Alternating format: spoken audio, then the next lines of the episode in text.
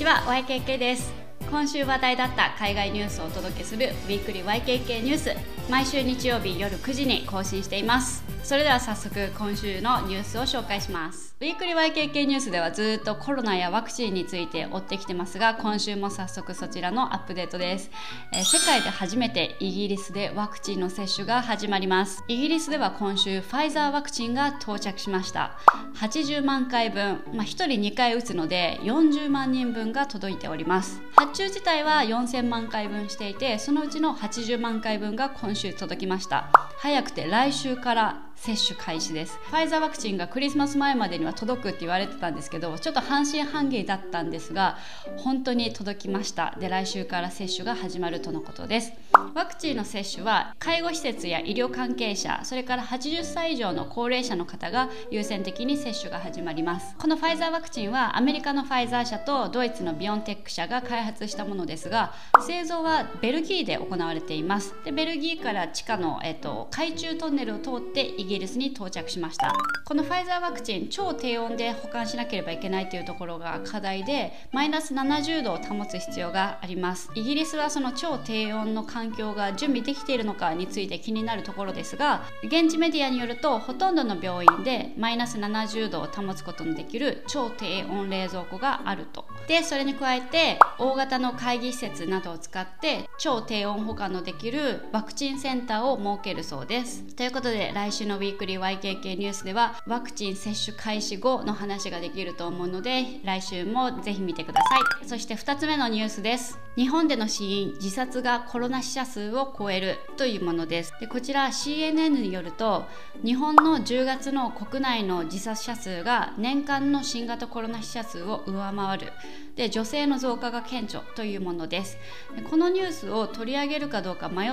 たんですが日本ではあまり報道されてないっていうことを知り紹介したいなと思ってこちらにしました。でこのニュースがちょうど話題になった同じタイミングでアメリカではアメリカのアメリカ人の死因コロナが3位だったんですが直近アメリカ人の死因1位がコロナになったんですね。その一方で日本ではコロナ死者数よりも自殺者数の方が多いらしいぞということでネットでは話題になってました。でこの CNN の記事どのようなことが書かれているかというと日本の10月の自殺者数は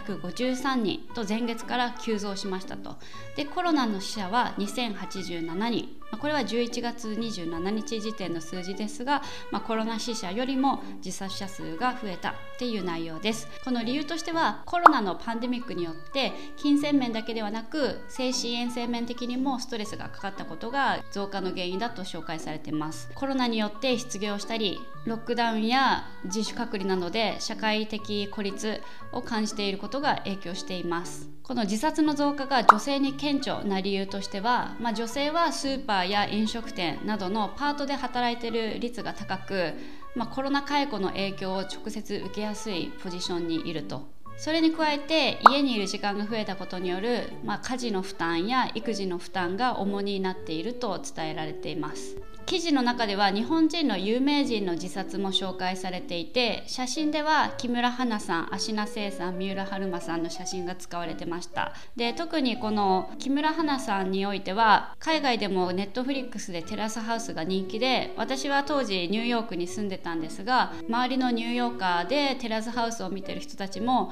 この木村花さんの自殺のニュースはかなりショックを受けていたのを覚えています。でこの記事の後半で紹介されていたホットラインインあなたの居場所というサービスを紹介させてください。でこれは、えっと、現役の大学生が始めたプロジェクトで24時間チャットで相談することのできるあなたの居場所というサービスです。このサービスでは600人のボランティアが対応していて1日の相談件数は200件を超えるそうです。で日本の場合政府が提供しているホットラインは電話がほとんどです。で東京都などでは LINE 相談もしています。チャットで相談することができます。ただ見てみたら、まあ、対応しているのが10人しかいないっていうことと対応時間が昼の3時から夜の10時までだったんですね。あなたの居場所の発起人大空さんによると特に若者世代では電話よりもチャットで相談することを好む人が多くまた相談件数は夜の10時以降増えるそうなんですね。なので東京都が LINE 相談してるのすごくいいなって思ったんですが夜の10時までしか対応していないので本来であればそれ10時以降から相談件数が増えるんですが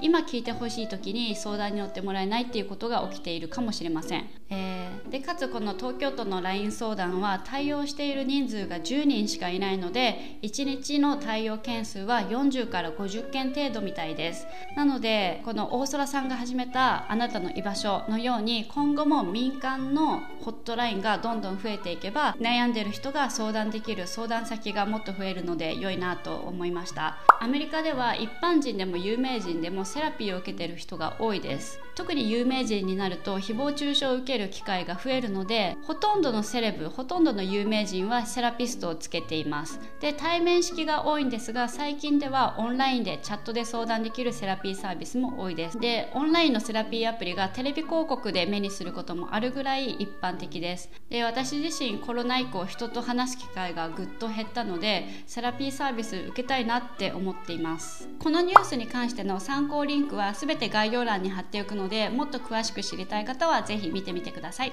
Phrase of the Week 今週ニュースをウォッチしていて気になった英語フレーズを紹介します。今週のフレーズは when this vaccine is rolled out UK vaccine rollout です。今週ニュースをチェックしていて rollout っていう単語をたくさん目にしました。この rollout を知ったつもりで言ったんですが実は違った意味合いがあったので今回紹介したいなと思います。で rollout 皆さんもイメージしてもらうと roll って丸まったでアウト広がるっていう意味なので、まあ、カーペットを広げるなんかで使ったりします。We roll out the blanket とかやったらブランケットを広げるっていうような意味になります。でここで見ていただくと分かるのが Vaccine Rollout の Rollout はロールとアウトの間にスペースがありません。ロールアウトで一つの名詞になっています。そうすると新製品の展開新製品導入みたいな意味になります。世に出すっていう単語だとローンチとかリリースが思い浮かびます。バクシンローンチでも意味は通じるんですがなぜここはあえてロールアウトが使われてるかというと先ほど説明した通りロールアウト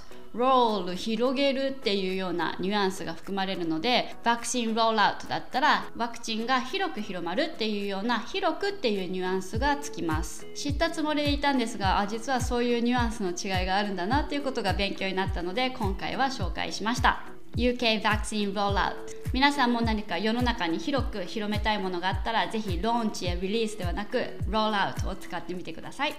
いいかがでしたでしょうか？今週話題だった海外ニュースを紹介しました。少しでも参考になったなって思ったらグッドボタンチャンネル登録よろしくお願いします。それではまた来週日曜日夜9時のウィークリー YKK ニュースでお会いしましょう。